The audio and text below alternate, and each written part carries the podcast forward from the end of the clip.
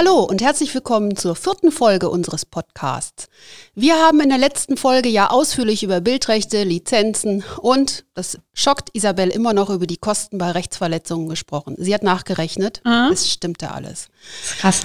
Heute wollen wir uns weiter mit dem Thema Bildrechte und insbesondere dem Recht am eigenen Bild, Panoramafreiheit und Marktgerecht beschäftigen.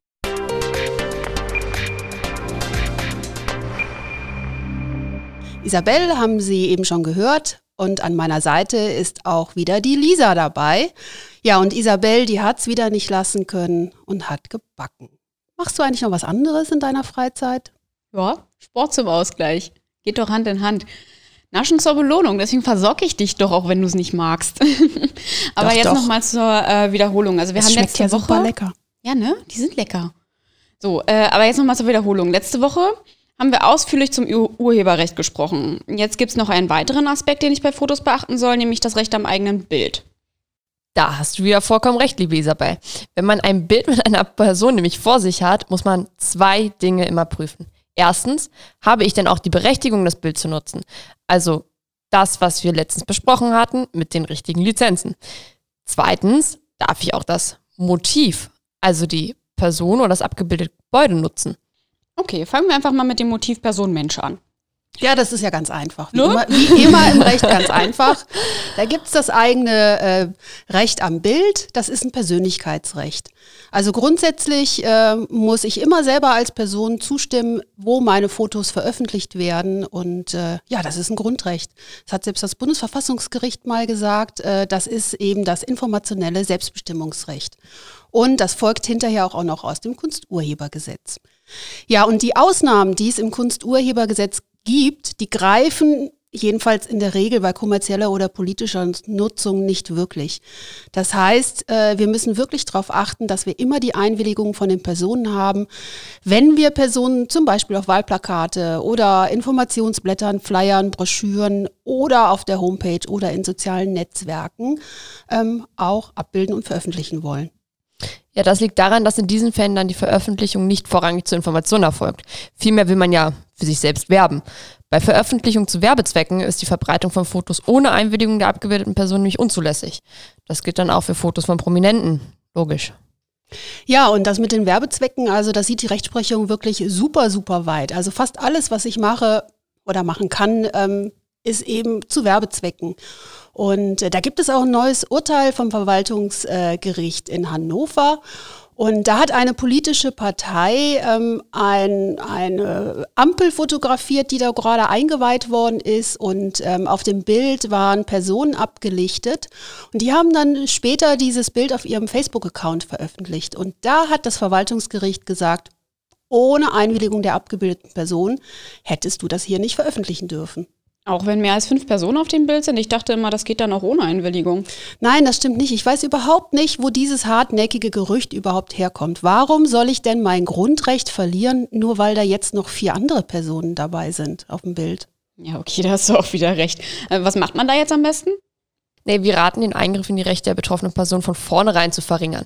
Beispielsweise, indem man das Motiv oder auch den Bildausschnitt genau so wählt, dass die Personen zum Beispiel nicht erkennbar sind, die Aufnahme in geringerer Auflösung getätigt wird oder auch Personen lediglich in weiterer Entfernung erfasst werden.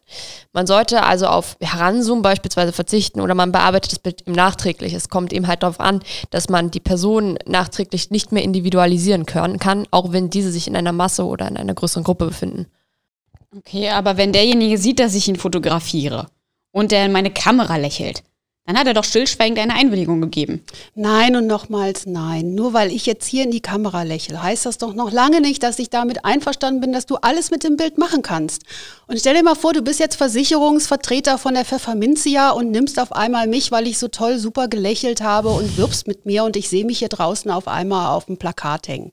Nein, also eine stillschweigende Einwilligung kann erst dann angenommen werden, wenn ich wirklich weiß, wozu du die Aufnahme machst und äh, wozu sie verwendet wird und wo sie veröffentlicht wird. Okay, also hätte ich äh, vorher sagen müssen, ich mache jetzt Werbefotos für Pfefferminzia und die kommen dann zu Facebook. Und erst dann, wenn du in meine Kamera lächelst, dann ist die stillschweigende Einwilligung akzeptabel. Ne? Ja. Okay, du nix. Ähm, wie sieht es dann jetzt bei Veranstaltungen aus? Die Fotos, die da gemacht werden, will man ja gegebenenfalls auch veröffentlichen und zur Eigenwerbung nutzen.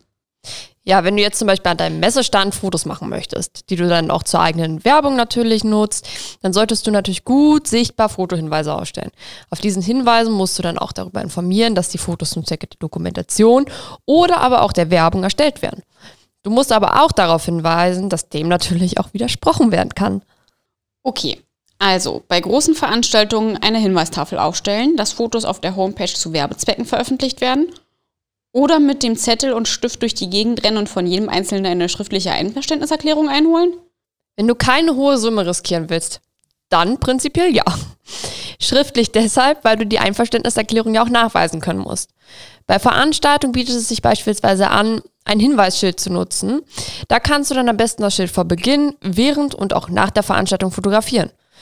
So kannst du dann im, im, Zweifelsfall nachweisen, dass jeder Teilnehmer mit dem Betreten des Veranstaltungsgeländes seine Einwilligung in die Veröffentlichung der Fotos gemacht hat. Ja, und am besten hast du so einen Hinweis äh, schon direkt bei der Einladung zu der Veranstaltung. Denn stell dir mal vor, du bist jetzt ganz weit mit dem Auto irgendwo angereist und kommst dann zu der Veranstaltung und liest dann so etwas und denkst, hm, okay, hätte ich das gewusst, wäre ich jetzt gar nicht angereist äh, und gibst damit eigentlich nur ganz widerwillig deine Einwilligung, äh, dass du das Veranstaltungsgelände hier betrittst und dass Fotos von dir gemacht werden. Ja klar, dann äh, würde ich wahrscheinlich im Nachgang eventuell sogar meine Einwilligung widerrufen.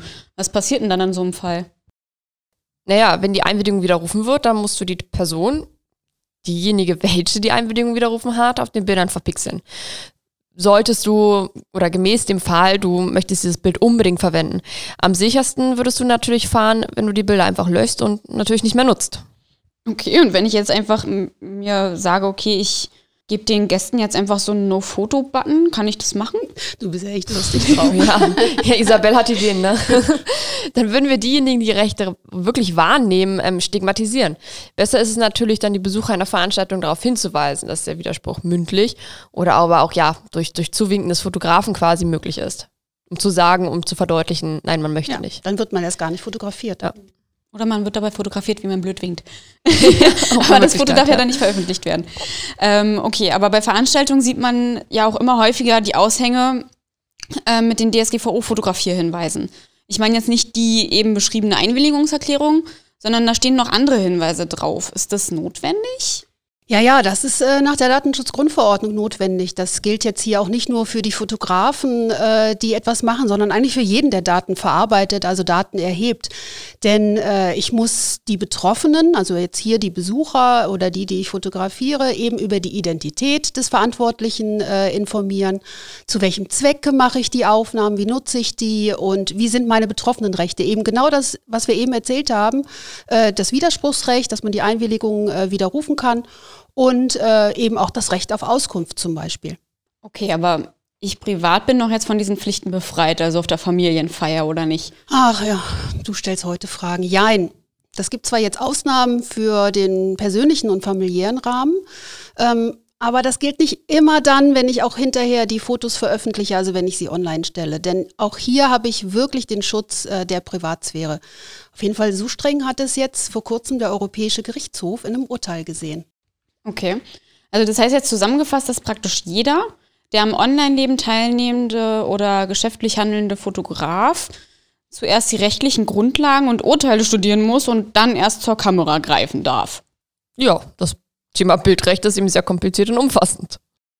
Okay, also das mit dem Widerruf der Einwilligung finde ich jetzt echt stark. Wenn ich jetzt ein Model für eine Werbekampagne buche, dann kann das Model der Veröffentlichung des Fotos widersprechen.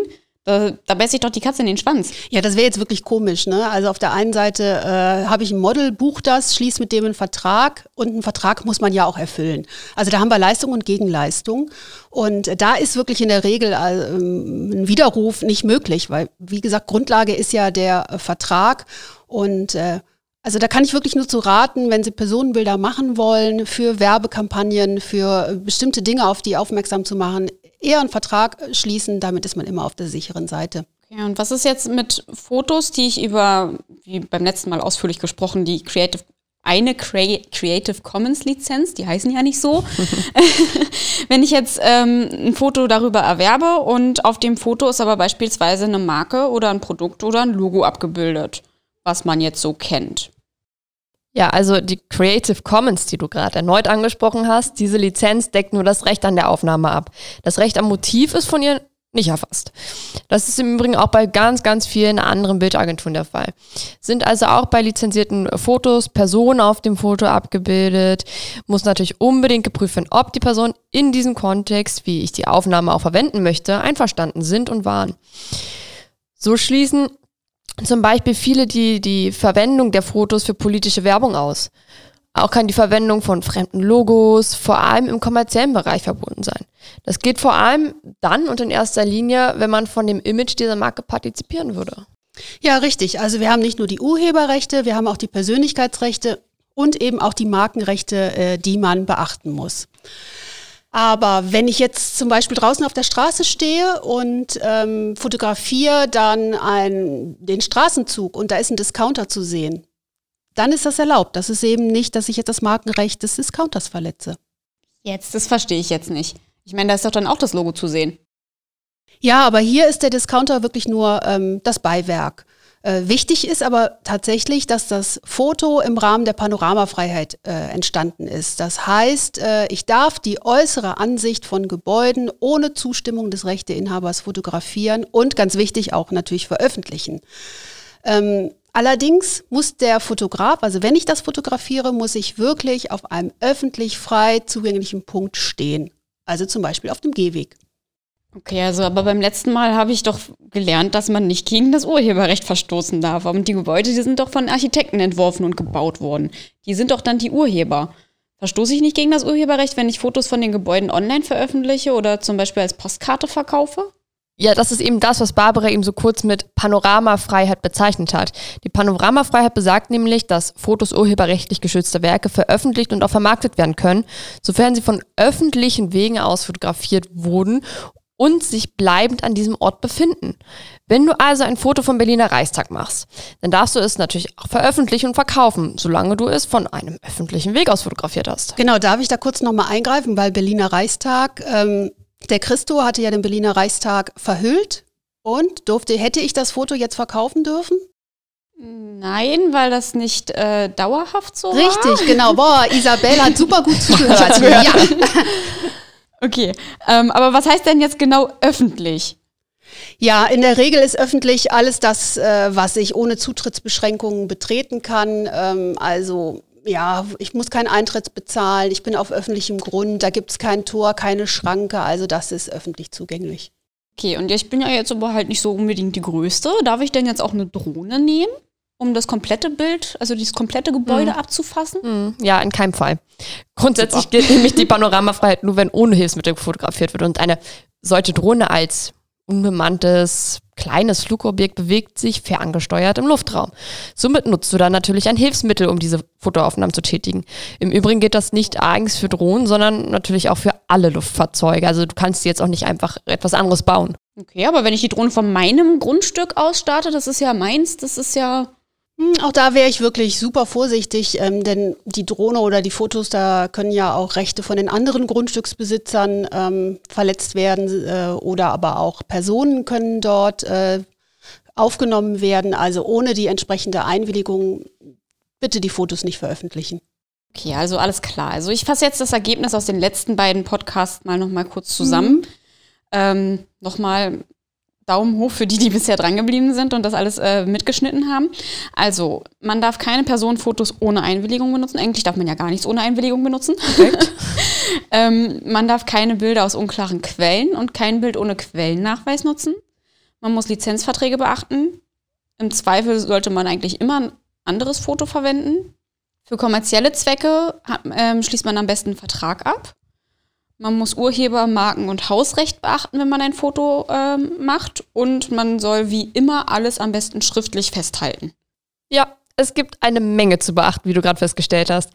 Wir könnten das jetzt noch auch über Stunden weiter ausweiten, aber ich denke auch, dass jeder, der bis hierhin drangeblieben ist, genug Zeit braucht, um das alles zu verarbeiten. Ja, das sehe ich auch so. Deswegen machen wir für heute Schluss. Essen die leckeren Brownies von Isabel und freuen uns auf die nächste Folge und was sie uns dann wieder mitbringt. Ja, ich bin mal gespannt. Ich nehme gerne Wünsche entgegen.